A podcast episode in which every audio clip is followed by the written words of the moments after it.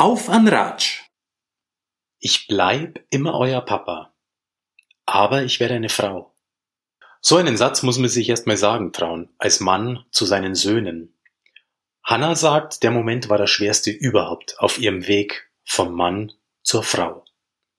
Und sie sagt auch, es ist besser, einen schweren Weg zu gehen, als einen langweiligen.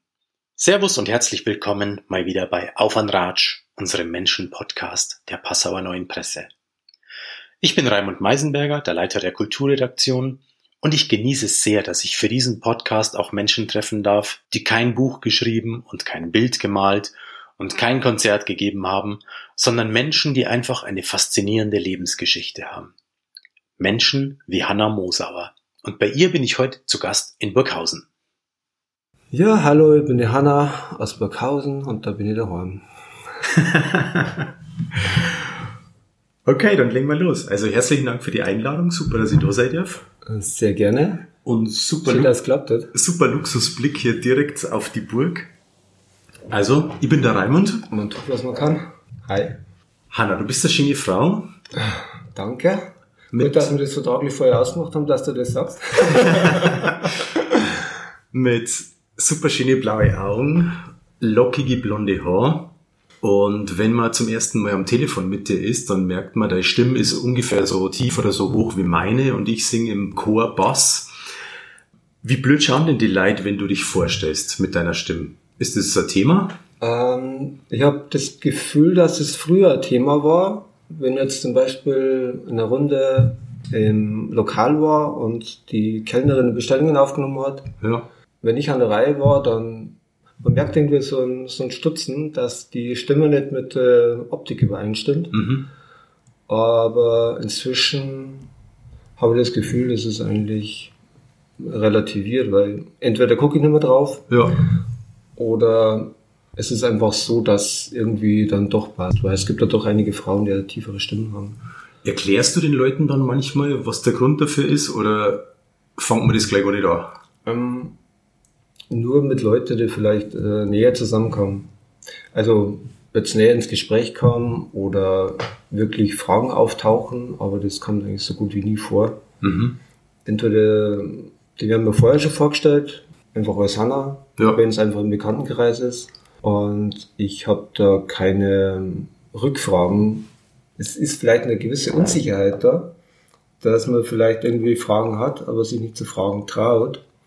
So ungefähr, wenn du jetzt eine Frau triffst, die einen Bauch hat, dann, wenn du nicht genau weißt, ist die jetzt schwanger oder ist das, ist das nicht schwanger? Ein dann, netter Vergleich. Dann, dann fragst du auch nicht. Weil du kannst dir ins Fettnäpfchen setzen. Ja. Insofern, es ist ja auch so, dass das Ganze eigentlich schon wirklich, die Operation war vor neun Jahren und seither hat sich das immer mehr verfestigt und du läufst irgendwie langsam in ganz alltägliche Schienen und es gibt weniges, das jetzt noch neu ist. Äh, wenn es jetzt nicht gerade ein Interview ist, das jetzt zum Beispiel sehr neu ist, Ja. Nee, es ist eigentlich alles schon ganz normal und ähm, man vergisst es eigentlich ja, dass es für Leute, die dich jetzt nicht kennen und die damit noch keinen Kontakt hatten, dass Mhm. es für die nicht normal ist. Also ganz ehrlich, mir geht's so, du bist eine Frau, aber das war nicht immer so und ich muss ehrlich sagen, ich bin es nicht gewohnt und ich bin unsicher. Ja? Und ich komme hierher und denke mir, Das ist zumindest offen. was ist okay zu fragen, was ist nicht okay zu fragen ähm, und ich bin ein bisschen gehemmt, aber das bist du ja wahrscheinlich dann gewohnt, dass die Menschen vielleicht gehemmt sind, erstmal. Ich erwarte jetzt von einem Journalisten, dass er nicht gehemmt ist. Okay, ich gebe mir Mühe. Wir haben ja ausgemacht, ich kann erstmal sie fragen und wenn es zu privat ist, dann sagst du, Moment mal, das ist mir jetzt zu privat. ja, genau. Also ich nehme da kein Blatt vom Mund, wenn mir was nicht passt. Ja, Und wir versuchen das Ganze einfach so offen wie möglich zu gestalten. Dann sehen wir schon, was dabei rauskommt. können wir einfach ganz von vorn anfangen. Alles klar, machen wir. Ähm, wo kommst denn du her? Du bist aufgewachsen auf einem Bauernhof mit etlichen Geschwistern. Ach ja. also ich komme daher, wo Fuchs und Hase gute Nacht sagen. Bauernhof, abgeschieden, die nächstgrößere Stadt oder die nächstgrößere Kleinstadt ist zehn Kilometer weg. Somit ist meine Jugend so verlaufen, dass ich viel auf dem Hof gearbeitet habe. Mhm. Äh, fortgehtechnisch äh, hat es erst wirklich funktioniert, wie ich einen Führerschein gehabt habe. Meine Eltern hatten keine Zeit, uns irgendwie zu kutschieren. Es war relativ beschaulich, sage ich jetzt mal. Und wie seid ihr so aufgewachsen? Ländlich, brav, katholisch, wie man sich's denkt? Oder? Äh, extrem erzkatholisch. Aha. Sehr ländlich. Und das Gute war, wenn man jetzt fünf Geschwister hat, dass dann nie langweilig wird. Zudem hat man wirklich eine so richtige Nachbarschaftsklicke von teilweise zwölf Kindern. Also es war eine schöne Jugend, das würde ich schon sagen. Aber was heißt erzkatholisch? Was ist der Unterschied zwischen katholisch und erzkatholisch in deinem Wenn Fall? Wenn man am Sonntag nicht in die Kirche gehen wollte, dann kann es passieren, dass du eine halbe Stunde oder eine Stunde auf so einen Holzscheit gekniet bist. Also, oh. also richtig. Ähm, ich kenne das bloß von, von Hochzeiten, wo man das dem Bräutigam aus Spaß antut. Aber das gibt's wirklich. Ja, je nachdem, entweder ein rundes Scheit oder ein dreieckiges mit Kante. Also ich war ja dann äh, fünf Jahre lang im Ministrantendienst. Mhm. Also Kirchendienst war obligatorisch und Sonntag hier war sowieso Feiertage und vielleicht eine unter der Woche, wenn irgendwas war. Was habt ihr so gemacht, wenn du sagst, mit den Geschwistern war es sowieso nie langweilig oder es gibt eine Clique nur im Weiler? Ja, das kannst du dir so vorstellen wie eine richtige Landjugend.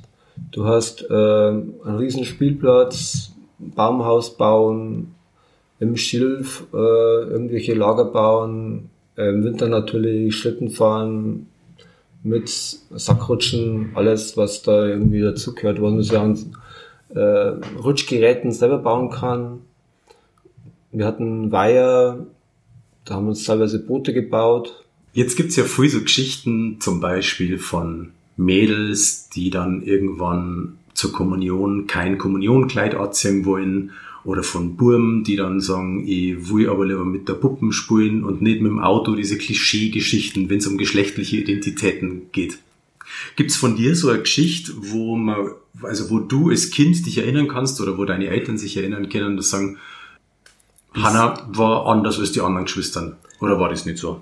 ich war immer relativ introvertiert in der Schule. Ja. Das wäre vielleicht das Einzige, was irgendwie aufgefallen war. Und was das äh, weibliche Thema betrifft, das war wirklich nur, nur innerlich. Also nicht, dass ich mir damals schon irgendwie äh, klar gewesen wäre, was da, was da so in mir abläuft. Mhm.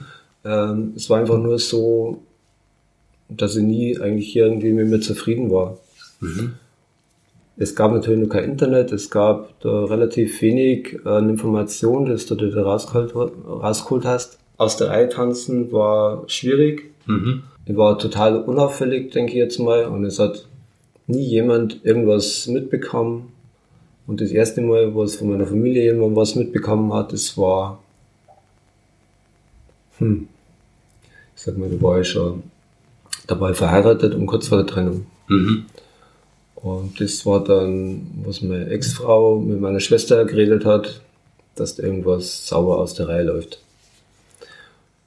Es gab da ein, ein wichtiges Gespräch zwischen ähm, Ex-Frau und Schwester. Ja, es gab mehrere Gespräche, beziehungsweise erst vielleicht angedeutet und dann, ja, wie ich dann so mit meiner Ex-Frau da mich ein bisschen geöffnet habe, dass ich sag ähm, so in meiner Situation und in meinem Geschlecht und dann bin ich natürlich dann bei jeder Gelegenheit im Fasching natürlich auch als Frau gegangen. Mhm. Und da hat sich meine Ex-Frau dann ja sehr gerne drüber lustig gemacht, weil das ja ähm, nicht wirklich hm, passend ausgeschaut hat. Zu dem Zeitpunkt muss ich, muss ich sagen, über sehr in der Bodybuilding-Szene verwandert. Aha. Und ich war alles andere als weiblich.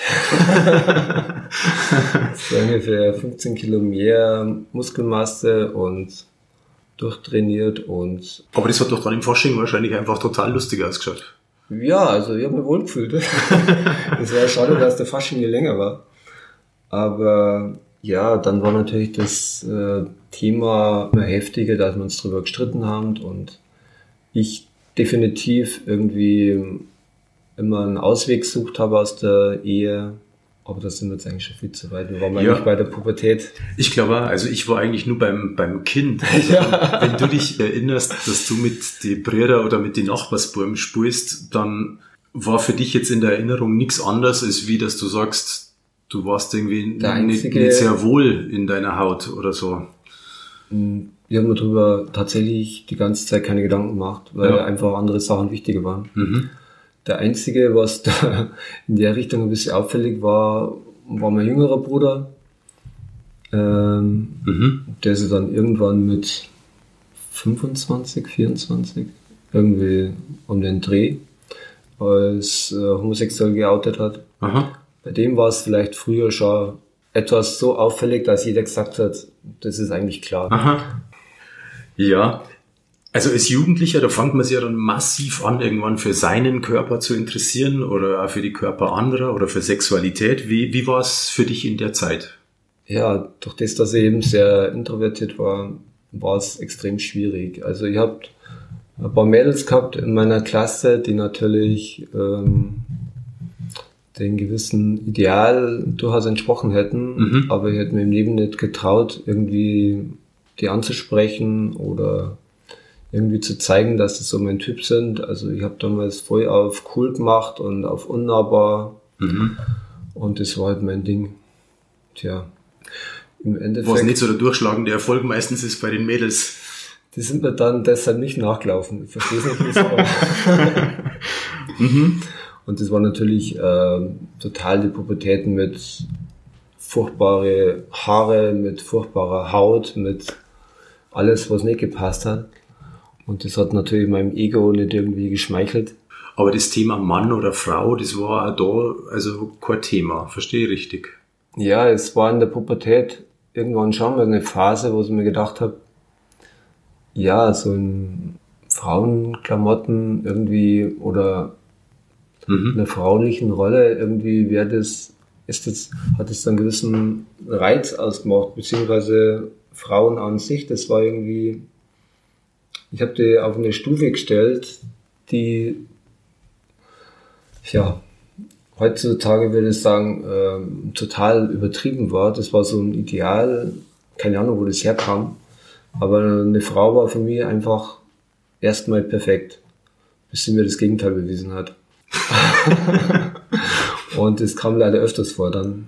Im Endeffekt haben sie immer so einen, so einen Bonus gehabt, dass ich sage, das ist, das ist für mich einfach so ein, hm, keine Ahnung, das war vielleicht schon so ein, so ein Wunschdenken, so ein, Ja, schwierig- hinterher schwarz am Song, oder? Schwierig zu beschreiben, ja. Magst du mir erzählen, wie du die, also als introvertierter Bursch, die Mutter deiner Kinder kennengelernt hast? Sag mal, die Zeit bis 20 war noch eine relative Katastrophe. Da war ich einfach für zu Hause und Ja.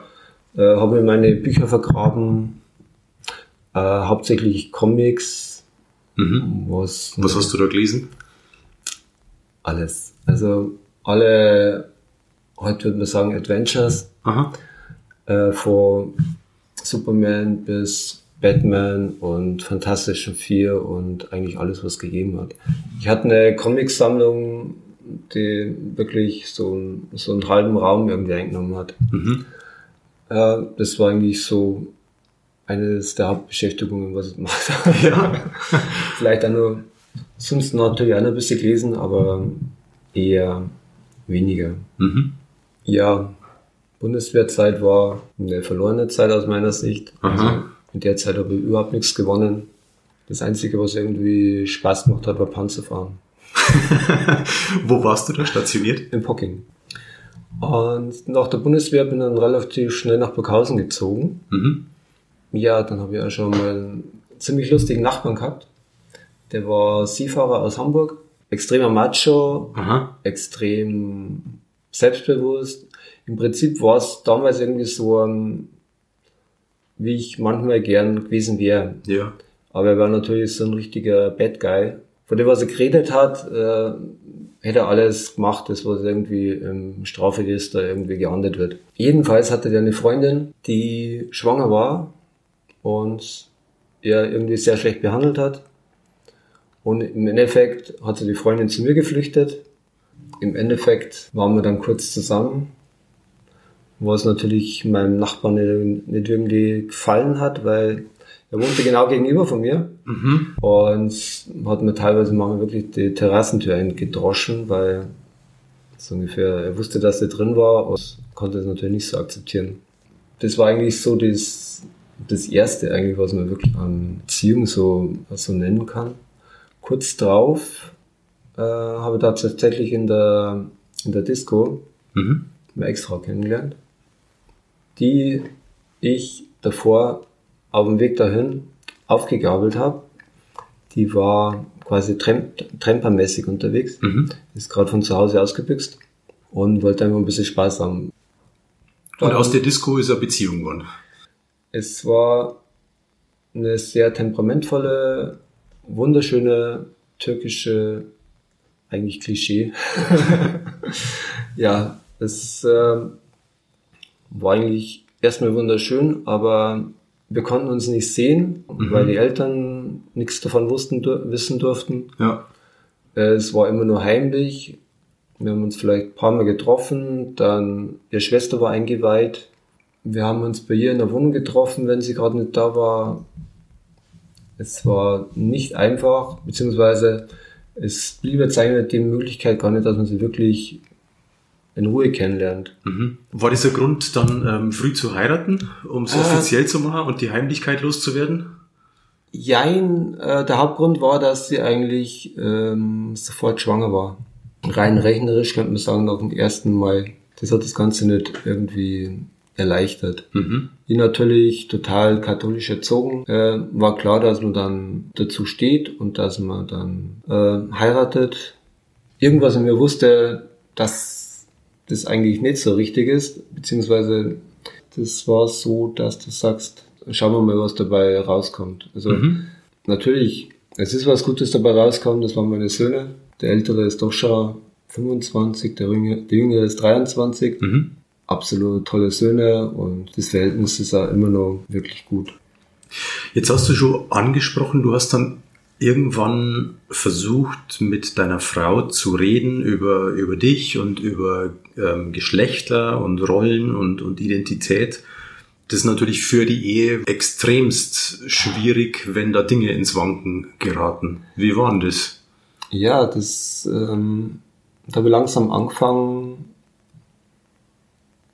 mich äh, zu orientieren, welche Möglichkeiten ich habe, mich mit Leuten auszutauschen. Mhm weil irgendwie wusste irgendwie schon, dass irgendwas in der Richtung, Richtung faul ist, dass ich mir irgendwie in Frauenklamotten wirklich wohlfühle. Ich war dann eben vorher schon einige Male in Fasching so unterwegs und mhm.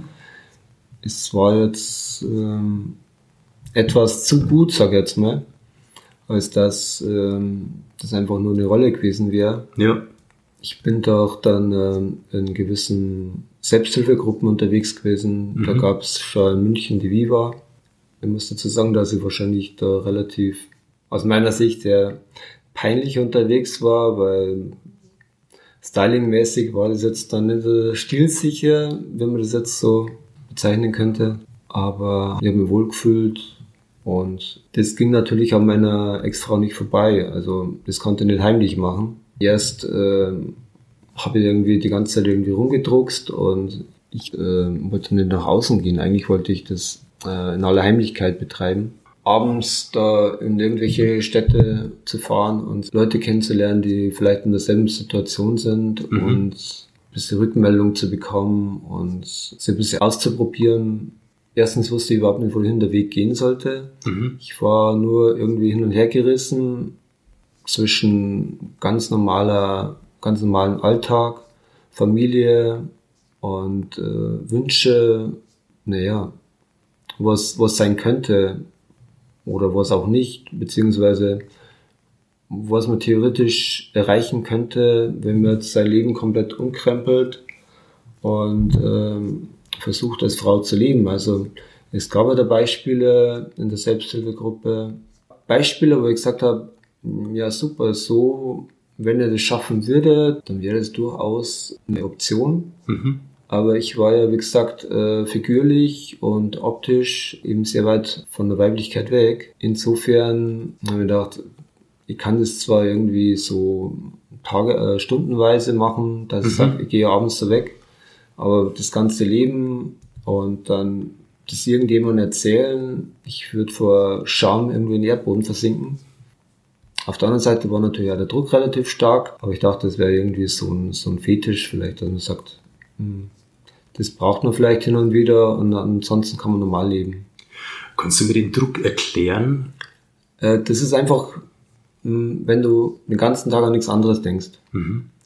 Ähm, wenn du mehr oder weniger das Gefühl hast, ähm, du musst irgendwas an dir ändern, was du machst, geht irgendwie in eine verkehrte Richtung, du fühlst dich nicht wohl. Äh, Im Endeffekt weißt nicht hundertprozentig, was du machen sollst, aber äh, wenn du jetzt so eine Fee triffst und drei Wünsche frei hast, dann wirst du, der erste Wunsch wäre, du wirst eigentlich sofort äh, irgendwie eine Frau sein. Mhm.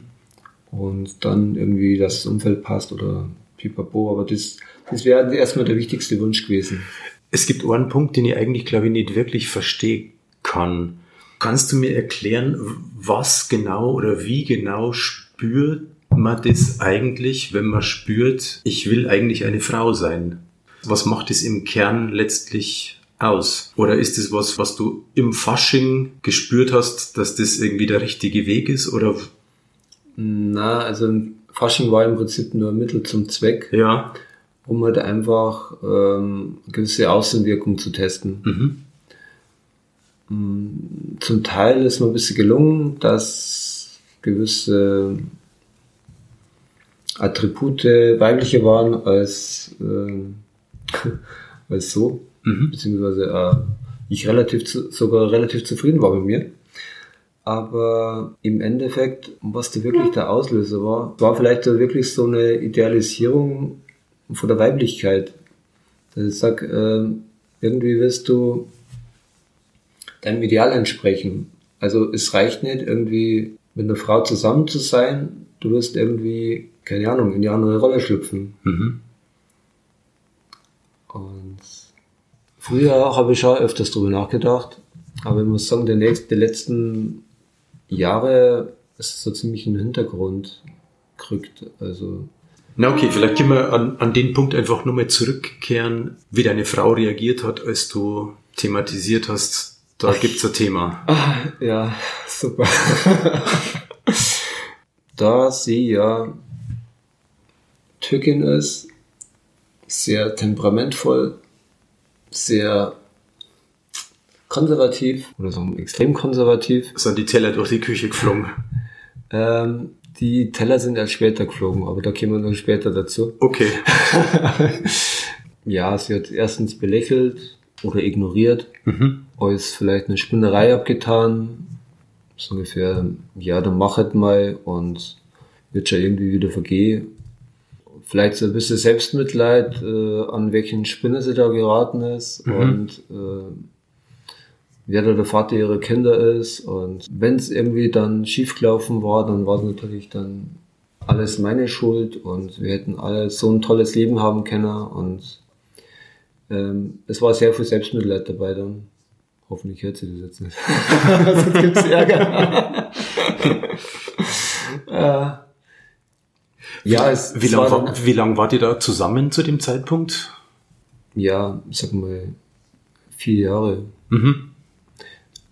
In der Zeit sind wir einige Male umgezogen und war eigentlich immer was los.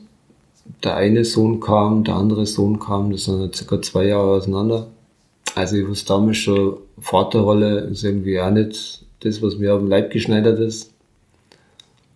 Und ich habe da oft mal rausgenommen. Ich arbeite eben seit 30 Jahren Schicht. Mhm.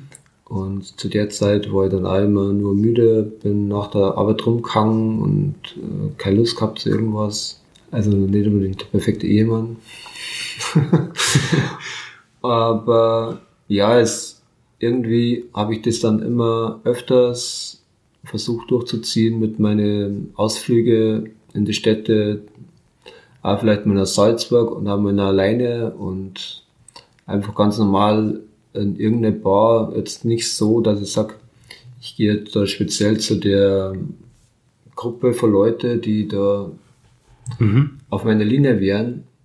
Einfach nur, wo ich sage, vielleicht so ein bisschen homosexuelle mh, hm, Gesellschaft, die vielleicht dann ein bisschen aufgeschlossener sind, was ich gedacht hätte. Äh, Anmerkung, Homosexuelle sind nicht aufgeschlossen in dem Bereich. Okay. Ja, das äh, habe ich dann damals und äh, später immer wieder gehört, dass ähm, Homosexuelle und Transsexuelle irgendwie nicht so miteinander können. Mhm. Wo da wirklich die Feindschaft dann herkommt oder welches Unverständnis das dann ist, habe ich noch nicht wirklich herausgefunden. Okay. Ich weiß nur, dass ähm, homosexuelle Frauen äh, teilweise eine sehr starke Abneigung haben gegen Frauen, die vorher nicht immer Frauen waren. Mhm. Und das habe ich teilweise sehr schmerzlich äh, erfahren, weil die dann nicht mehr so zurückhaltend waren in ihrer Argumentation. Darf ich da nachfragen, was das heißt? Ja, es. Äh, die lernen dich kennen und sagen, hau doch ab, wer bist du denn? Ja, ich habe Leute kennenzulernen, ist natürlich am einfachsten in irgendwelchen Foren, also Frauenforen, sag ich jetzt mal. Mhm. Und irgendwann war der Zeitpunkt erreicht, wo ich gesagt habe, ich bin jetzt äh, so und so lang Frau und ähm, ich muss mich jetzt nicht irgendwie komplett als transsexuell oder posttranssexuell outen. In meiner Geburtsurkunde steht, ich bin eine Frau, in meinem Pass steht, ich bin eine Frau und irgendwann ist der Fall erledigt. Es gibt Frauen, die, die schlimmer ausschauen, also und schon, trotzdem schon immer Frauen waren. also du wisst jetzt nicht, wie soll man verstecken soll, dann hast du dem, ja. erzeugt es nur Vorteile. Mhm. Punkt. Mache ich aber auch nur dann, wenn die Anfahrt zu einem Treffen jetzt nicht so weit ist. Also ich würde jetzt keine 200 Kilometer fahren, um eine zu treffen, die ich vorher nicht aufgeklärt habe. Mhm. Weil das könnte ein sehr kurzes Treffen werden, wie ich aus Erfahrung schon festgestellt habe. Mhm. Insofern Treffen, wo ich gesagt habe, das ist in der Nähe, ich fahre vielleicht nur 10, 20 Kilometer, da kann ich das Risiko schon mal eingehen. Ja. Es gibt natürlich genauso viele positive Reaktionen wie negative Reaktionen, aber ich sage mal, es ist einfacher zwischen Frauen, die zur Bisexualität tendieren, als zu rein lesbischen Frauen. Mhm. Das sind äh, es gibt so einen gewissen Kodex, wo ich sage, sag, das ist sehr engstirnig, was äh, Frauen betrifft, mit denen man zusammen sein kann oder zusammen sein darf.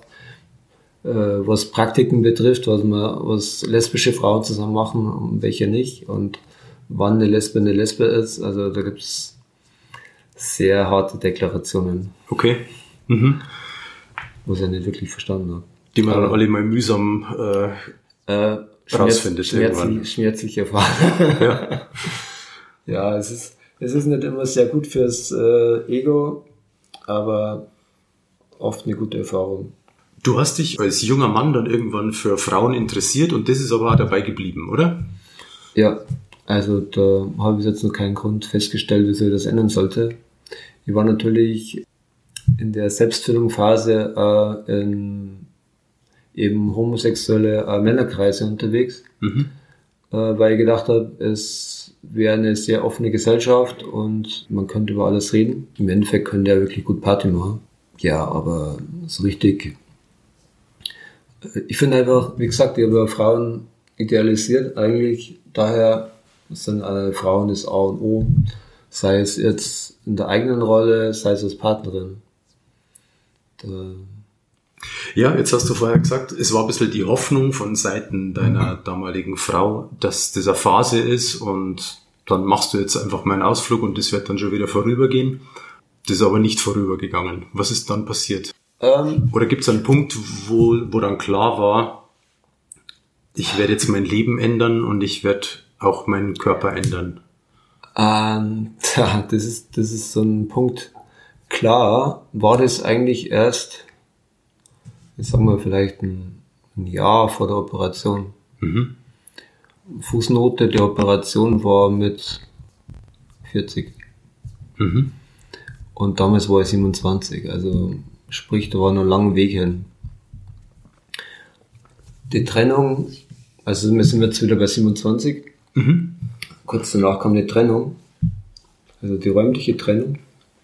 Erst auf Probe und dann komplette Trennung, weil es war eben äh, komplett eigentlich gegen meine Natur, meine Familie zu verlassen, weil ich bin ja eben anders erzogen. Ja.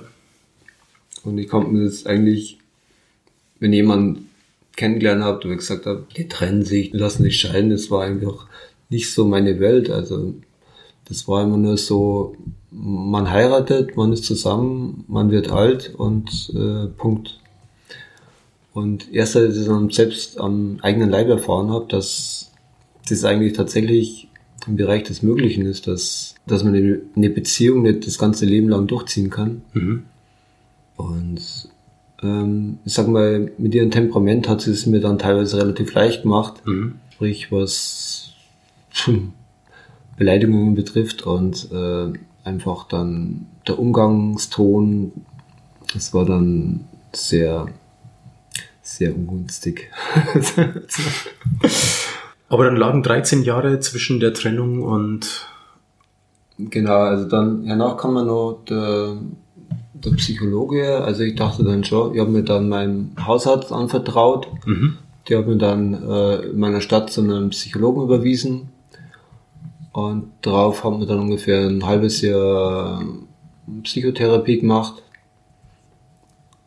Das ging allerdings dann nicht so in die Richtung, wie ich das gerne gehabt hätte. Äh, der wollte irgendwie meine ganze Familiengeschichte aufdröseln und Sachen von mir wissen, die, die aus meiner Sicht jetzt irgendwie damit überhaupt nichts zu tun hatten. Mhm.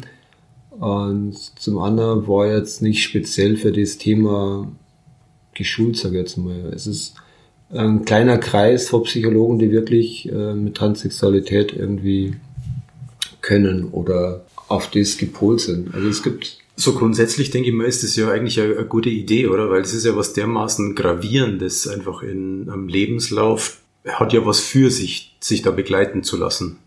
Eigentlich. Ja, wie gesagt, also bin mit dem nicht wirklich äh, zusammengekommen und deshalb äh, haben wir die Therapie eigentlich dann relativ schnell wieder abgebrochen. Mhm. Dann kam nur dazu, dass, dass ich einfach die Vorstellung hatte, dass gewisse, ja, ein gewisses Passing, wenn man das nennt. Also wenn jetzt äh, eine Frau aussieht wie eine Frau oder wirkt wie eine Frau, mhm. ähm, dass ich das quasi nie so erreichen könnte, wie ich mir das so vorstelle, habe ich das äh, für mich zu dem Zeitpunkt wieder ad acta gelegt und einfach alles wieder niedergedrückt und mich abgelenkt. Mhm. Habe dann meine meine Zeit nachgeholt, ähm, das man eigentlich machen sollte, bevor man heiratet, sprich wirklich viele Beziehungen gehabt, totales Klischee, Fitnessstudio, Autos, Frauen. und, und dazwischen natürlich meine Kinder, also die waren dann schon immer, wenn ich frei gehabt habe bei mir. Aber immer wenn es ging, habe ich natürlich irgendwie alles irgendwie ausgekostet und so meine Familie hat gesagt, ja, äh, typisch, jetzt mal, wenn man dich trifft, hast du eine neue Freundin, so ungefähr. Das war dann das komplette Gegenteil zu dem, was eigentlich dann vor meiner Ehe war. Das waren halt gewisse Sachen, die nachgeholt werden mussten. Ja. Und ich ja irgendwie abgelenkt war und insofern das ganze Frauenthema irgendwie gedacht hätte, ich hätte es ähm, überwunden. Mhm. Und ich musste das nicht machen und mir ging es ja so auch gut. Das ging dann ja zehn Jahre oder fast zehn Jahre. Irgendwann habe ich dann meine, meine letzte große Liebe kennengelernt, sag ich mhm. mal. Das war dann wirklich eine Frau, wo ich gesagt habe, die oder keine und die ich tatsächlich geschafft habe, auf äh, herkömmlichen Weg anzusprechen, also nicht übers Internet und war alles optisch und äh, vom Charakter her und äh, intellektuell und Humor und war irgendwie alles perfekt. Mhm. Und ja, das war der Zeitpunkt, wo ich dachte, ja, jetzt bist du angekommen, jetzt kannst du mit der Frau dein zukünftiges Leben gestalten. Wir waren dann zwei Jahre lang eigentlich ganz normal zusammen. Ich war in meiner Wohnung, sie war in ihrer Wohnung. Mhm. War, wie man es so kennt und auch ohne irgendwelche Nebengeräusche.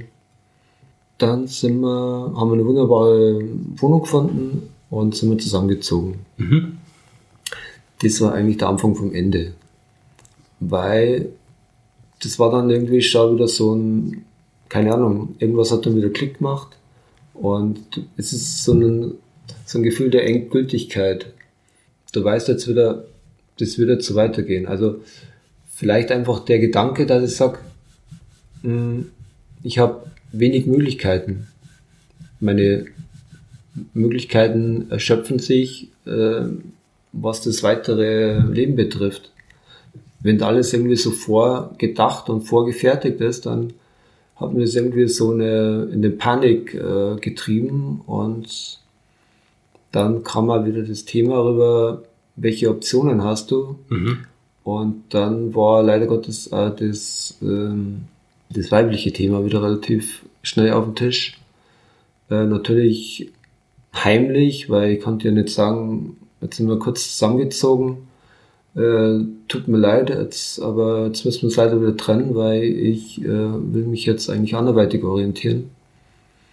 Äh, witzigerweise hat sie alles irgendwie gefunden, dass sie irgendwie internetmäßig äh, geschrieben habe in Chatrooms oder was tatsächlich irgendwie alles mit Passwort gesichert war, aber obwohl sie an computertechnischer Totalleihe war, hat sie rein zufallmäßig irgendwie alles gefunden, was eigentlich aus meiner Sicht unmöglich war. Und dann lag alles am Tisch, was privat sein sollte.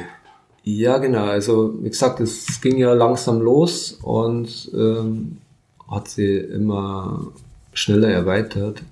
Erst von Chats bis zu zu Hause ausprobieren, äh, schminken, dann später irgendwie wieder meine Besuche bei den Selbsthilfegruppen oder einfach wieder so rumziehen in der Stadt. Das ließ sie dann einfach immer verheimlichen und sie hat dann gewisse Dialoge äh, nachlesen können, die, die natürlich teilweise komplett missdeutet hat, weil sie gedacht hat, es geht eigentlich alles nur um Sex, so ungefähr Transsexualität wäre ja eine Form der Sexualität mit anderen. Also so hat sie das interpretiert. Also sie dachte, ich gehe fremd. Und später, wie, das, wie wir das irgendwie besser aufgedröselt haben und wie sie das ein bisschen kapiert hat, sagt sie dann immer, das ist schlimm, weil du gehst zwar fremd, aber mit dir selbst. Also du gehst quasi fremd mit den weiblichen Teilen in dir und dagegen kann sie nicht anstinken sie konnte theoretisch auf niemanden irgendwie sauer sein, aber sie war, sie fühlte sich betrogen. Und es war in der Folgezeit sehr schwierig, ohne das jetzt ähm, genau zu erläutern, aber da flogen dann teilweise wirklich Teller und Messer. Der Satz, du gehst mir fremd mit dir selbst, das ist natürlich schon brutal, gell? weil was willst du da überhaupt antworten? Also das ist eine Empfindung, was, was kann man da noch sagen? Ähm, sagen, schade, dass du so empfindest, eigentlich ja. gehe ich dir nicht fremd oder was?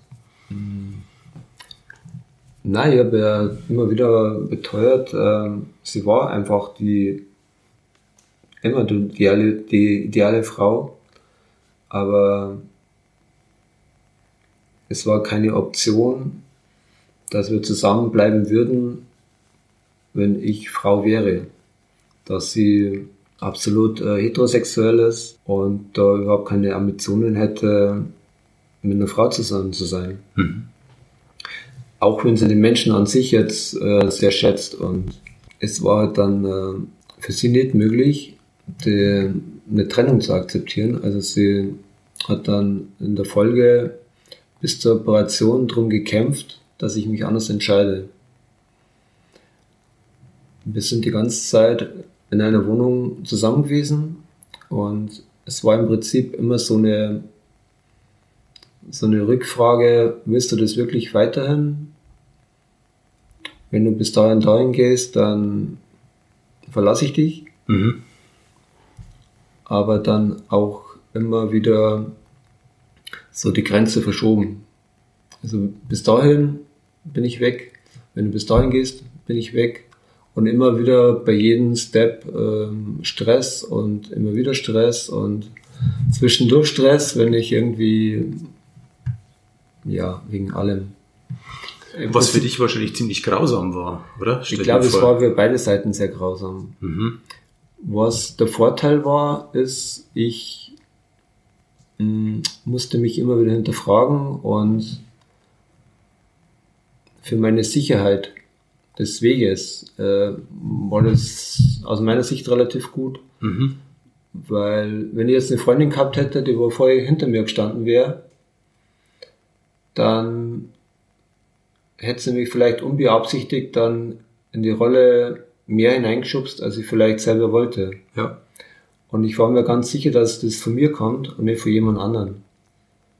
Also ich musste immer wieder für, mein, für meine Position kämpfen. Mhm. Insofern hat mir das eigentlich weiter bestärkt, da weiterzumachen. Gab es einen Punkt, wo dann für dich klar war, diese Entscheidung ist jetzt getroffen oder die treffe ich heute? Es war wirklich so, dass ich die Entscheidung jeden Tag hinterfragt habe. Mhm. Also wir haben gesagt, ich treffe die Entscheidung und die Entscheidung steht und komme was wolle, ich bleibe dabei und es ist unverrückbar. Also da es ja eine, wirklich eine endgültige Entscheidung ist und sagen wir unumkehrbar und spätestens es kommt dann natürlich die Psychologin in dem Fall, die speziell die Fälle hat. Mhm. Mit der musste ich schon ein Jahr lang kämpfen, weil mich die davon abbringen wollte. So ungefähr mit Argumenten, du verlierst dein soziales Umfeld, du verlierst deine Arbeit, deine Familie redet nicht mehr mit dir, ich weiß im Nachhinein nicht, wieso sie da mich so geprüft hat. Sag ich das ist eine seltsame psychologische Unterstützung eigentlich, oder? Ja, sie war der Meinung, die Rolle passt nicht für mich. Mhm. Ich brauchte ein ganzes Jahr, bis ich sie davon überzeugt habe, dass ich das wirklich machen will. Und dann war sie aber auf meiner Seite und ab dann begann er die Hormonbehandlung. Also du warst quasi jeden Tag oder immer wieder einfach ähm, dabei, dich nicht neu, aber immer wieder zu entscheiden. Genau. Also eben die, die Endgültigkeit der Entscheidung haben wir gedacht, äh, gibt es andere Möglichkeiten, dann machst du es. Gibt es keine andere Möglichkeit, dann musst du den Weg weitergehen. Und es gab trotz aller Diskrepanzen und äh, stressige Situationen einfach keinen Weg, der mich mehr befriedigt hätte, der gesagt hat, ich muss das so weitermachen, dann ist einfach der richtige Weg. Und es hat irgendwie alles dann so zusammengepasst, dass mir dann, wenn ich wirklich auf dem Weg war, dass mir alles dabei unterstützt hat. Wenn du so in einem Flow bist, dann merkst du, dass äh, alles irgendwie zusammenpasst und du denkst du, bist auf dem richtigen Weg. Mhm. Wenn jetzt alles dagegen spielt, dann ja, wäre das für mich so ein, sowas gewesen, dass ich gesagt habe, ja, keine Ahnung, vielleicht sollst du doch was anderes machen. Oder du wirst nicht glücklich damit. Ja. Für Leute, die sich jetzt überhaupt nicht auskennen, was heißt Hormonbehandlung und welche Schritte sind da zu gehen? Hormonbehandlung sind äh, weibliche Östrogene. Mhm weil spätestens dann bei der Operation fast keine Hormone mehr selbst produziert werden. Mhm. Und um das einzuleiten, dass der Körper ein bisschen verändert und etwas mehr in Richtung Frau geht, äh, macht man dann eine Östrogenbehandlung, ähm, die leider Gottes nicht den einschlagenden Erfolg hat wie der umgekehrte Weg. Wenn jetzt eine Frau Mann sein will, dann nimmt sie Testosteron und das Testosteron macht äh, eigentlich alles. Das macht einen Stimmbruch, es macht Bartwuchs, das vermehrt die Muskelmasse, mhm. es vermindert das Fett, es äh, sorgt quasi für ein sehr gutes Passing. In dem Fall, dass, dass eine Frau wie ein Mann aussieht. Mhm. Ich kenne da sehr viele Beispiele. Bei Männern, da wirst du im Leben nicht drauf kommen würdest, dass das äh, eine Frau war. Ja. Außer vielleicht maximal von der Größe her. Andersrum ist natürlich so, dass äh, Testosteron beim Mann sehr, sehr viel zerstört hat. Äh, wie man hört, erstmal der, die Stimmbänder. Stimmbruch heißt da, die Stimmbänder sind soweit gedehnt, beziehungsweise sind so, so locker, dass das, die Luft, die durchgeht, dafür sorgt, dass die Stimme tief ist. Äh, man könnte es theoretisch operativ beheben. Und die Stimmbänder kürzen. Äh, entweder, es gibt verschiedene Techniken, da wird es entweder mhm. gekürzt, gestrafft oder ja, auf jeden Fall keine Methode, die, mir, die ich mich überzeugt hätte. Ja.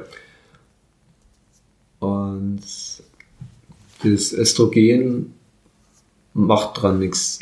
Also, wie gesagt, das macht zum einen das Östrogen nichts und zum anderen macht es nichts, wenn man operiert ist. Also, wie das in sehr vielen Filmen manchmal so fälschlich dargestellt wird, wenn jemand kastriert ist, dann hat er so, sofort eine höhere Stimme. Das ist absolut nicht der Fall. Also wer jetzt äh, schon mal Stimmbruch gehabt hat, der hat weiterhin eine tiefe Stimme.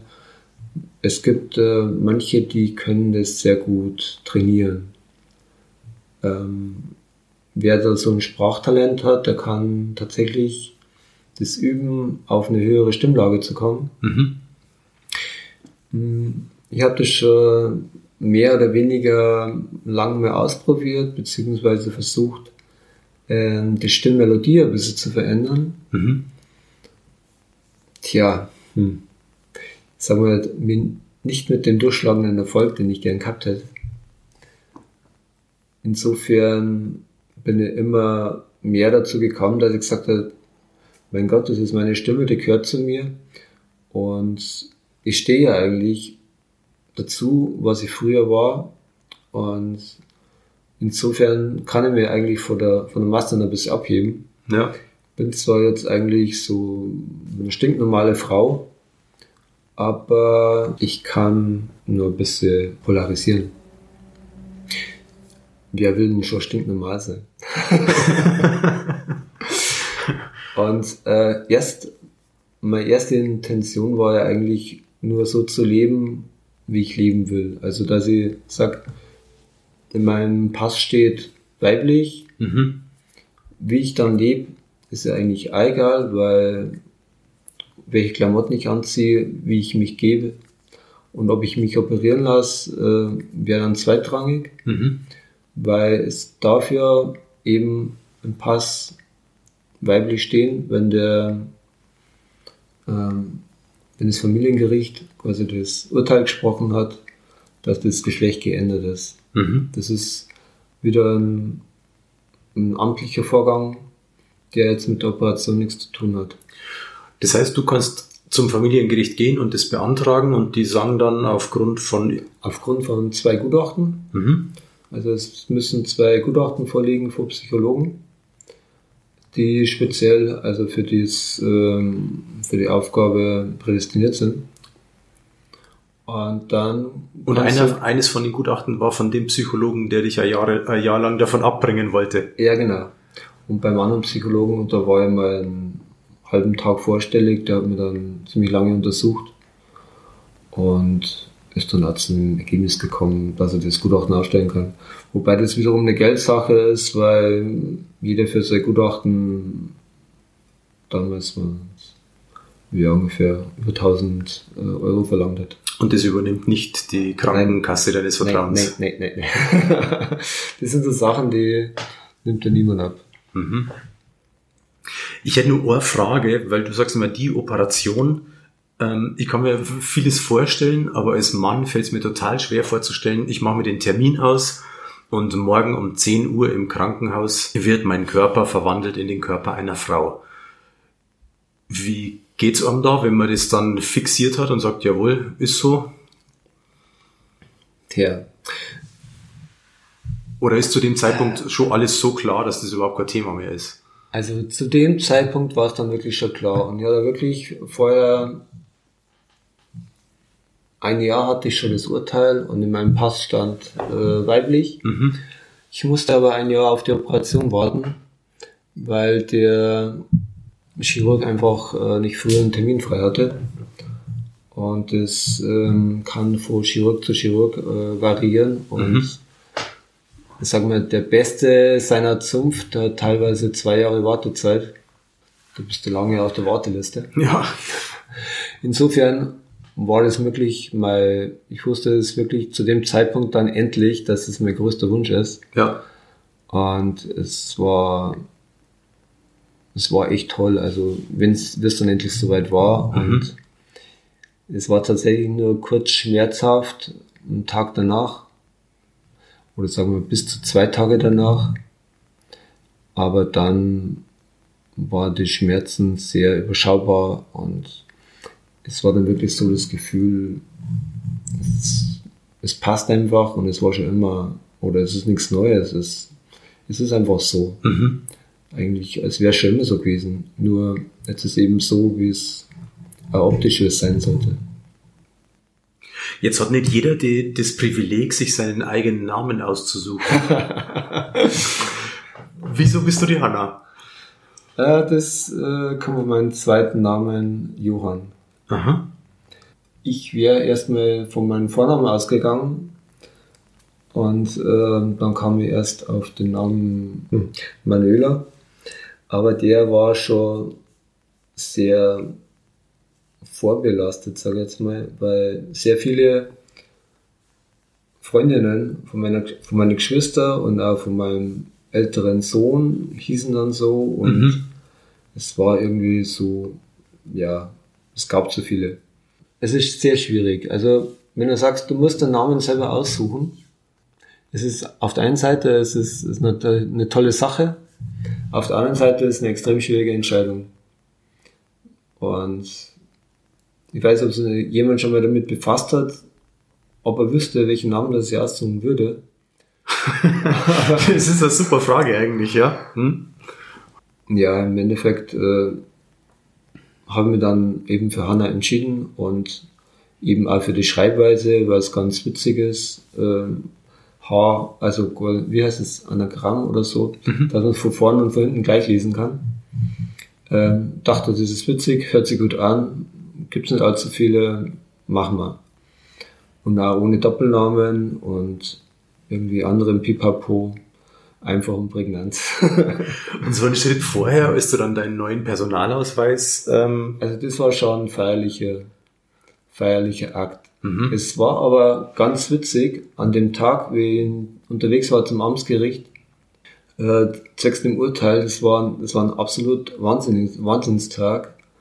Es war Winter, es war, es hat geschneit, aber es war kein normaler Schnee, es war so ein extremer Reif 5 cm reif. Also es war ganz extrem feiner Schnee und der Schnee war extrem glitschig. Ich brauchte die Strecke nach München vier Stunden.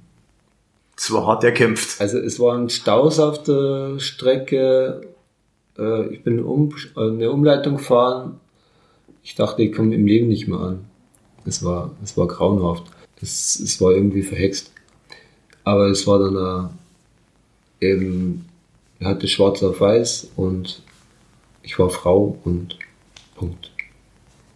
Eine Sache, über die wir nur überhaupt nicht gesprochen haben, ich würde es auch nicht irgendwie breit treten, aber es ist ja doch immer die Frage, es ist für dich ein total langer und intensiver Weg, aber was macht dein, dein ganzes Umfeld irgendwie damit? Also angefangen bei den Kindern, ich habe auch Söhne und ich stelle mir vor, wir machen Frühstück und ich sag, Jungs, ich bin euer Papa und der bleibe ich auch, aber ich werde eine Frau. Das war mit meinen Söhnen tatsächlich das, was mir am schwersten gefallen ist. Und ich finde, es gibt da nicht den richtigen Zeitpunkt. Ja, meine Ex-Freundin hat mir da angekreidet, dass sie das, zumindest der Ältere, hat das kurz vor der, vor der Schulprüfung dann mitbekommen, also vom Quali. Und ich hätte doch warten sollen bis nach dem Quali und ähm, ja, na irgendwann setzt dich hin und denkst dir, hopp oder top und ähm, so leid sie mir tun, wir müssen da durch. Ja. Die sind natürlich aus allen Wolken gefallen, weil sie natürlich überhaupt nichts mitbekommen haben in der Richtung. Mhm. Ich war eigentlich relativ äh, normal unterwegs, sag jetzt mal, bis zu einem gewissen Zeitpunkt. Ich bin in die Rolle irgendwie langsam reingewachsen und äh, ich bin jetzt nicht so von einem Tag auf den anderen mit Rock rumgelaufen oder mit Kleid oder dann von 0 auf 100 komplett geschminkt. Das war dann immer so, so ein gewisse, langsam die Haare wachsen lassen und ein bisschen mehr in Richtung Androgynität. Mal ein bisschen geschminkt, mal ein bisschen mehr geschminkt, dann wieder mal gar nicht geschminkt und Mhm. äh, klamottentechnisch so etwas in der Mitte, dass man vielleicht Gedanken machen könnte, aber jetzt nicht automatisch mit dem Kopf drauf gestoßen wird. Zumindest jedenfalls sind die, ja, es war kurz mal schwierig, sag ich jetzt mal, wie die das erfahren haben und ich weiß jetzt auch nicht im Nachhinein, wie sie die zwei dann später noch informiert haben über das ganze Thema. Ich muss, ich muss ganz ehrlich sagen, wir haben eigentlich zu wenig über das ganze Thema gesprochen. Mhm. Ähm, ich dachte, vielleicht kommen Fragen. Auf der anderen Seite wollte sie nicht irgendwie ja, äh, Info, Informationen reindrücken, die was sie eigentlich gar nicht wollen. Ja. Also aus meiner Sicht dachte mir, keine Ahnung, wenn jetzt mein Vater zu mir kommt und sagt, ihr ist jetzt kein Mann mehr, sondern Frau und ähm, keine Ahnung, ich wäre selbst wahrscheinlich in einer komischen Situation gewesen und hätte mir das eigentlich gar nicht vorstellen können. Insofern habe ich versucht, relativ ähm, offen zu sein für alle Reaktionen. Ich hätte äh, genauso gut verstanden, wenn sie den jeglichen Kontakt abgebrochen hätten. Sie mussten ja nicht äh, mit mir leben. Also sie waren bei ihrer Mutter und die hat den Schritt natürlich absolut nicht verstanden. Ihr wäre es am liebsten gewesen, wenn ich irgendwie weit, weit weggezogen wäre. Mhm. Ähm, mein Plan B war ja sowieso, ich könnte mich versetzen lassen nach Köln Mhm. und einfach dort dann mein Leben aufnehmen und ganz neu anfangen, wenn hier alles zusammenbricht. Was hat da dagegen gesprochen dann? Letztlich gegen Köln und den Start von Null? Ähm, weil alles relativ gut funktioniert hat. Aha. Also meine Söhne haben sie dann relativ schnell damit abgefunden und der Jüngere hat mir gesagt, und das ist natürlich etwas, das mir absolut im Kopf geblieben ist, dass egal wie du aussiehst, du bist immer mein Vater und ähm, du bist immer für mich da und das ist mir das Wichtigste. Das ist schon bezaubernd. Ja, das ähm, so cool er eigentlich immer tut, äh, aber dann, dann haut er einfach immer wieder so Sachen raus, weil sagt, ähm, da ist doch sehr viel Gefühl da. Mhm. Die beiden haben dich ja als Papa kennengelernt. Wie nennen die dich heute? Hanna. Mhm. Das, das war ja auch lang so die Frage, wie, wie sagen sie zu mir, weil äh, Mutter natürlich nicht, weil sie haben ja eine Mutter Ja. und ja, es gibt äh, die tollsten Wortkombinationen. Ähm, in der Schweiz gibt es so eine Bezeichnung, glaube ich, eine antigeschlechtliche, das wäre älter Mhm. mit E. Also nicht mit Ä, sondern älter. Mhm. Das wäre so eine geschlechtslose Elternbezeichnung. Ja. Äh, das war keine Option. Ja, es klingt ein bisschen formalistisch so. und dann haben wir halt gesagt, äh, das Einfachste ist einfach nur der Vorname. Und dass wir jetzt halt engere verwandtschaftliche Verhältnisse haben, ähm, ist mir aufgefallen, in allen Bereichen wollen sie das nicht unbedingt auf den, an die große Glocke hängen. Aha. Wenn sie jetzt, wenn man sie jetzt quasi auf der Straße trifft mit Freunden oder vielleicht mit einer neuen Flamme, Mhm. dann könnte jetzt, keine Ahnung, könnte eine Tante sein, könnte eine Bekannte der Mutter sein, könnte alles sein. Dann macht es das Leben leichter, wenn man einfach Hanna sagt. Ja, ganz genau. Ja. Also vielleicht dann im Nachhinein, wenn man die Leute, mit den Leuten länger zusammen ist, kann man ja vielleicht mal das genauer erläutern. Aber erstmal machen wir das nicht so kompliziert. Und ich will sie da absolut nicht kompromittieren mit irgendwelchen Sachen, wo sie sagen, das ist denen unangenehm. Und vielleicht ganz dumme Frage, was ist mit den Enkelkindern? Bist du da schon die Oma oder bist du noch der Opa? Äh, ja, nee, Oma, Und fertig. Definitiv. Also meine Schwester sagt, meine Schwester sagt, eigentlich sollten sie irgendwie so, sagen wir, Granny oder so, weil das wäre irgendwie cooler, weil normale Oma trifft es irgendwie auch nicht so wirklich. ich bin stolz auf meine Enkel. Das sind mindestens so toll wie meine Söhne. Letztlich geht es ja immer nur darum, dass man es irgendwie äh, eine gute Lösung findet und sagt so, wie, wie nennen wir uns denn jetzt? Ja, Und ansonsten geht es halt darum, dass die, die Söhne die Söhne sind und dass du die Enkel triffst. Und im Endeffekt ist es wirklich das ganze Verhältnis zwischen Geschwister, zwischen Lebenspartner der Geschwister, zwischen meine Söhne, deren Lebenspartnerin, meine Eltern, beziehungsweise mein Vater ist damals schon gestorben, ähm, wichtig und ähm, besser könnte es gar nicht sein. Deine Mutter war einverstanden und d'accord von Anfang an? Ha, meine Mutter ist äh, lange damit äh, etwas überfordert gewesen. Was verständlich ist.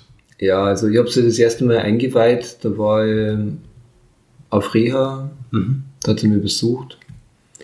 Und damals war es so ein, so ein äh, geschützter Raum, da haben wir ein bisschen ausprobiert und quasi war da dann rein als Frau unterwegs. Was die Leute, die mit mir dort waren, beziehungsweise die, Therapeuten leicht überfordert hat. Aber das war so ein ja, Weg der Entscheidungsfindung, der mir da gestärkt hat, dass es eigentlich zu mir passt und dass ich mich drin wohlfühle. Mhm. Und damals habe ich meine Mutter das so erzählt und ja, sie hat damals eigentlich keinen Kommentar dazu ablassen. Und ähm, den ganzen nachfolgenden Weg hat sie eigentlich relativ wenig mitbekommen. Wenn ich sie besucht habe, war ich relativ normal unterwegs.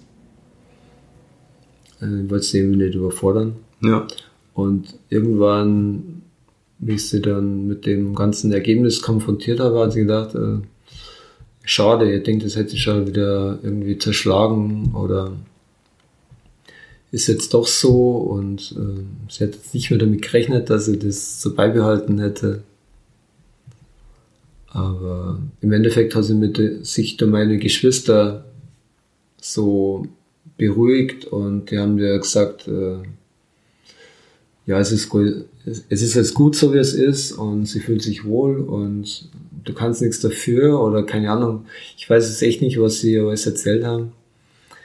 Ähm, ebenso bei meinem Vater dann später, der hat es relativ spät erfahren, weil es war so ein Schritt, äh, das dem Vater zu erzählen, der, bei dem man nicht wirklich wohl war. Und wie ich das dem, das erste Mal erzählen wollte, das war mein, an meinem Geburtstag. Das war so ein, so ein Tag, wo ich sage, äh, absolut prägnant. Also ich wollte es dem sagen und kurz davor habe ich von meinen Geschwister, Geschwister erfahren, dass er Krebs hat. Also an demselben Tag. Und dann habe ich es denen natürlich erstmal nicht erzählt. Mhm. Und wie er es dann erfahren hat, das war tatsächlich dann schon ein paar Monate bevor er gestorben ist. Ähm, er hat es äh, relativ gut aufgefasst, aus meiner Sicht, hat aber nur sehr viele Fragen gehabt, die er aber dann nicht mir gestellt hat, sondern meine Geschwister. Aber im Endeffekt war er dann schon froh, dass, dass wir das zwischeneinander geklärt haben und dass, äh, dass das nicht so, so geändert hat. Mit einer Unwahrheit. Ja. Wie war es mit dir und deinem Freundeskreis oder Leuten in der Arbeit? Ja, Arbeit ist natürlich so ein Fall für sich. Ähm, ich bin ja eben äh, seit, 30, seit 33 Jahren im Prinzip in der Firma, seit 30 Jahren auf Schicht mhm. und bin tatsächlich immer noch in demselben Betrieb, in derselben Position, mhm. habe quasi weitergearbeitet als ähm, in Anführungsstriche wäre nichts gewesen. Es war schon irgendwie so ein Prozess, äh, das dann irgendwie rüberzubringen. Ich habe das Glück gehabt, kurz davor kam das Gleichstellungsgesetz raus. Mhm. Das heißt quasi, wer jetzt irgendwie anders ist, geschlechtlich orientiert oder äh, religiös oder was auch immer, äh, darf nicht irgendwie benachteiligt werden oder diskriminiert. Insofern hatte ich eine, eine einzige Kollegin, die ich da relativ schnell dann eingeweiht habe, weil Frauen untereinander ist sowieso immer einfacher. Mhm. Die hat mir dann zumindest in meiner Schichtgruppe ein bisschen geholfen, da ein bisschen Aufklärungsarbeit zu leisten, dass das da verträglich irgendwie unter die Leute eingesickert ist. Mhm. Also mehr oder weniger mit einem Prügel, sag ich jetzt mal, aber und dann der nächste Weg war dann zum obersten Chef, der das dann wiederum bei den anderen Kollegen nach unten kommuniziert hat. Gleich mit dem, mit der Auflage, dass da kann irgendwie blöd kommen sein, weil dann ähm, hätte es Konsequenzen arbeitsrechtlicher Sicht. Mhm. War einerseits gut, dass keiner irgendwie mich blöd angemacht hat. Auf der anderen Seite hatte niemand mehr getraut, irgendwas zu sagen. Okay. Sprich, es waren dann auch irgendwelche Fragen oder Diskussionen irgendwie abgewürgt. Mhm. Das war zum einen schon ein bisschen schade, zum anderen konnte mir auf was anderes konzentrieren. Aber es ist mir Jahre später mir noch aufgefallen, dass gewisse Sachen einfach absolut unkommuniziert sind. Mhm. Äh, die wissen, die hätten nicht mehr gewusst, dass ich operiert bin. Und das fünf Jahre später. Mhm. Also so Sachen, wo ich sage, äh, ich dachte, die reden sowieso miteinander und äh, weiß sowieso jeder. Und teilweise fällst du da aus allen Wolken, da ich sage, es gibt einfach keine Informationen da. Du kannst denen ja dann den Link schicken zu unserem Podcast. dann wissen die Bescheid mal. oder, oder doch nicht. Ja, ich höre mir nochmal an und dann genau, entscheide, dann ob, ob irgendjemand sagt, dass es den Podcast überhaupt gibt. Hat es auch Freundschaften oder Beziehungen gegeben, die es nimmer gibt, weil irgendjemand gesagt hat, also damit kommen wir jetzt wirklich überhaupt nicht klar. Auf Wiedersehen? Ja, es gab tatsächlich, aber eigentlich nur zwei Kumpels. Mhm. Ähm, gewisse, okay, zwei, drei gewisse Ex-Freundinnen, mit denen ich mich sporadisch vielleicht noch getroffen habe. Ähm, denen war es dann tatsächlich zu peinlich. Keine Kontakte, die mir wichtig gewesen wären, habe ich dadurch verloren. Das war schon mal. Dafür habe ich natürlich eine Menge Leute kennengelernt. Mhm. Äh, natürlich viele Leute, die in ein gewisses Stück mitgegangen sind, die gesagt haben, ja toll und äh, du kannst immer auf uns zählen und das sind also Sachen, da solltest du jetzt nicht drauf verlassen oder irgendwelchen Beistand irgendwie erwarten, wenn es dann wiederum hart auf hart kommt. Sind einfach gewisse Sachen, okay, du kannst mit denen eine gute Zeit haben, aber dann ändert sich ihre Meinung oder das Leben geht auseinander oder das heißt, was auch immer kommt. Ja. Andere waren natürlich wieder so, wer mich da als Mann kennengelernt hat, war natürlich gewisserweise nur ein bisschen gefangen in dem männlichen Charme und sich dann irgendwie äh, vielleicht nur was erhofft hat später, aber dann irgendwie dann doch festgestellt hat, äh, nach, nach der Operation ist da nicht mehr so viel da von dem, was da vorher da war. Und der Mensch ändert sich jetzt immer schneller, immer stärker in eine Richtung, die mir jetzt nicht gefällt, dann, dann brauchst du es einfach wieder mit dem gemeinsamen Weg. Der Weg klingt insgesamt schon ziemlich anstrengend, wenn man jetzt so konzentriert in, in eineinhalb Stunden den nachvollzieht. Wie geht's dir heute? Ah, also ich bin absolut in meiner Mitte, sage ich jetzt mal. Ja. Das ist natürlich ein Prozess, sagen wir von der Operation her, die letzten acht Jahre, ähm, es waren schon Höhen und Tiefen dabei. Und was mir einfach immer ein bisschen gewurmt war oder was ich gedacht habe, das ähm, ist eine Sache, die mein Leben jetzt irgendwie nicht lebenswert macht, das wäre, dass ich jetzt einfach nicht die, die richtige Partnerin finde. Ähm, irgendwann war dann ein Punkt erreicht, wo ich gesagt habe, das ist nicht das, was, ähm, was mein Leben lebenswert macht, sondern einfach meine Einstellung zum Leben. Insofern habe ich dann aufgehört zu suchen und habe einfach meine Grundeinstellung ein bisschen verändert. Eben mehr auf, mehr auf das konzentriert, was ich habe und nicht auf das, äh, was ich nicht habe. Ich kann wirklich sagen, jetzt bin ich absolut in meiner Mitte. Ich bereue das kein, keine Minute, dass ich den Schritt gemacht habe. Und wenn die große Liebe aber morgen beim Spazierengehen äh, zufällig äh, dir über den Weg läuft, dann ist er okay. Dann ist gerne willkommen, aber es ist absolut ähm, kein Muss für mein Seelenheil, sag ich jetzt mal. Mhm. Mm, ich habe einen tollen Freundeskreis. Also meine Ex-Freundin ist immer nur ein sehr wichtiger Teil davon. Mhm. Das sei jetzt mal da erwähnt. Und äh, eine andere sehr gute Freundin und ein gewisser äußerer Kreis. Also besser geht's gar nicht. Also jetzt aus meiner Sicht, äh, es hätte nicht besser laufen können. Und wenn ihr überlegt, da wo ich herkomme, Sprich, in meiner Pubertät oder Kindheit, was ich mir damals irgendwie so als Ziel gesetzt habe, ja, wie mein Leben verlaufen hätte können und zwischenzeitlich, äh, wie auf meinem Weg war, ähm, die Zeit, wenn ich bedenke jetzt äh, zwischen meiner Trennung von meiner Ex-Frau und ähm, zu meinem Outing dann als äh, Frau wäre theoretisch oberflächlich eine gute Zeit gewesen, hm, psychisch oder in meinem Inneren war es absolut zerrissene Zeit. Ich traue tatsächlich keiner Zeit in meinem Leben nach, die jetzt vermeintlich besser gewesen wäre als die Zeit jetzt. Also ich brauche nicht verstecken, ich mh, hm, fühle mich relativ offen, sage jetzt mal. Ich äh, habe kein Problem, jetzt mir irgendwie darzustellen oder auf Leute zuzugehen oder das Leben zu genießen oder eine gute Zeit zu haben. Ich kann nur jedem raten, auch wenn es jemand denkt, äh, er müsste irgendwie eine Entscheidung treffen, aber wenn es schwierig ist ja. oder unmöglich ist, wenn man das Gefühl hat, das, das ist einfach der einzige Weg, der nur bleibt, dann muss man das definitiv machen. Lieber ein schwerer Weg als ein langweiliger Weg. ja. Ich wüsste kein schöneres Schlusswort. Aber vielleicht noch eine Nachfrage. Wir, wir sind gestartet bei meiner Unsicherheit jetzt ähm, zu dir zu kommen und, und über dieses Thema zu sprechen.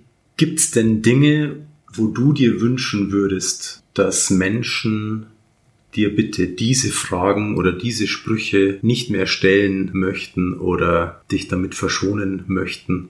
Oder gibt es andererseits einen Wunsch von dir, wo du sagst, das war schön, wenn mir die Menschen einfach mal so und so begegnen würden?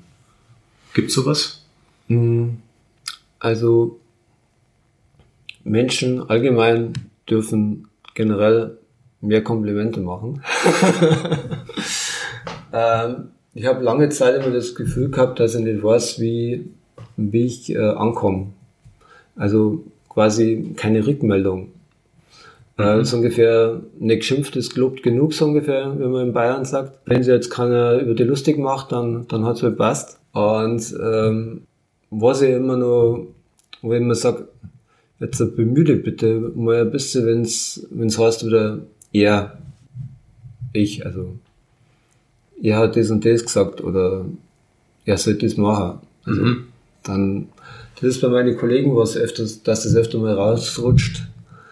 Ähm, ich verstehe es auf der einen Seite, auf der anderen Seite sagen wir wieder, hallo, jetzt bin ich so lang, jetzt bin ich so lang, Hanna, jetzt kann man es da wirklich einmal drinnen haben. ja. Das kann wiederum ein Punkt sein, dass das auf die Stimme irgendwie ein bisschen geschuldet ist. Dass es einfach immer präsent bleibt, dass ich eben früher ein Mann war. Und äh, ja, das Alter ist jetzt auch nicht unbedingt auf meiner Seite. Das war nur so ein Punkt, wo ich mir gedacht habe, äh, sowas hättest du mit 20 machen sollen und nicht mit 40. Auf der anderen Seite ist natürlich wiederum so, dass ich mit 40 halt mit 50, geschweige denn mit 60, also da kenne ich auch wiederum Fälle, mhm. wo es so ist.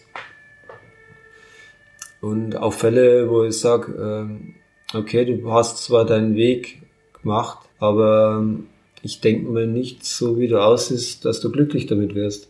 Oder es gibt sehr viele, die sagen, ich habe Probleme als Mann und werde jetzt eine Frau und habe dann weniger Probleme. Also das ist so, ein, so eine Sache, da muss ich absolut dagegen sprechen. Mhm. Wenn du vorher Probleme hast, dann, dann mach's nicht, löst deine Probleme. Als Frau hast du definitiv viel mehr Probleme, wenn du vorher ein Mann warst. Also, es ist einer der schwierigsten Wege, sag jetzt mal, die du im Leben gehen kannst. Es gibt natürlich nur Ausnahmen, wo ich sage, irgendwelche Krankheiten oder ganz extreme Fälle, aber rein wäre dagegen jetzt so ein, so ein Outing als schwul oder als lesbisch, wäre jetzt aus meiner Sicht dagegen relativ einfach. Also, wenn ich sage, wenn mir jemand erzählt, ich habe mich als schwul oder als lesbisch geoutet, dann sage ich, äh, gratuliere, aber das war jetzt vielleicht nicht so das, die Wahnsinnsschwierigkeit. Aus meiner Sicht. Mhm. Aus ihrer Sicht ist es natürlich wieder komplett anders. Ja. Also ihr lebt, lebt in der Welt, in der einfach äh, eingebettet ist. Ja, okay, dann kann ich, kann ich ja schon mal anfangen mit dem Komplimente machen. Ich fand's, ich fand's total schön hier zu sein und ich danke dir herzlich für deine Offenheit und für deine Einladung und für deine Bereitschaft zu unserem Ratsch. Ja, sehr gerne. Also mir hat's super Spaß gemacht und ich find's wahnsinnig interessant, einfach auch in, in dein Leben zu schauen und kennenzulernen in Aspekten, die mir als heterosexuellen Mann einfach jetzt bisher verschlossen sind. Und ich hoffe, dass wir halt schaffen, damit vielleicht ein bisschen Scheu abzulegen bei irgendjemandem, der uns zuhört und sagt so, ja, na, passt.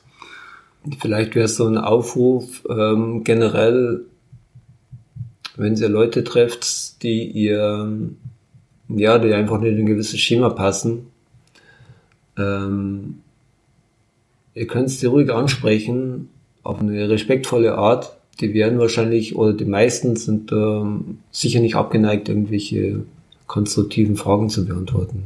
Unwissenheit äh, erzeugt Angst und äh, Angst erzeugt Abneigung und einfach um die Spirale durchzubrechen, wäre das allgemein ein guter Weg, äh, besser miteinander umzugehen. Großartig. Ich hoffe, wir haben ein kleines bisschen dazu beigetragen. Ich, hab ne, ich hoffe, wir haben nicht allzu viel gestottert. Das schneiden wir dann alles hier raus. ja, sehr gut. Darauf dann lasse ich mich. Herzlichen Dank. Bitteschön. Ich habe riesigen Respekt vor dem Weg. Danke fürs Teilen. War ein schönes Gespräch. Salute. Salute. Ja, ich möchte mich bedanken fürs Zuhören. Schön, dass ihr dabei seid. Und ich möchte Danke sagen auch an alle, die uns Tipps geben, wen wir denn demnächst mal auf ein Ratsch treffen sollten. Ich an eurer Stelle, ich wäre schon sehr gespannt auf die nächsten Gäste. Wenn ihr uns jemanden empfehlen mögt, aber auch wenn ihr Fragen, Kritik oder gerne auch ein Lob für uns habt, schreibt uns bitte an raimund.meisenberger.pnp.de und an ralf.enzensberger.pnp.de. Und wenn es euch taugt, was wir machen, dann drückt bitte den Abonnieren-Knopf. Auf ein Ratsch gibt's gratis auf pnp.de-audio, auf Spotify, in eurer Podcast-App oder ihr googelt einfach PNP auf ein Ratsch, das funktioniert genauso. Die nächste Folge kommt wieder von Ralf. Wir hören uns im Januar. Bis zum nächsten Mal. Ciao.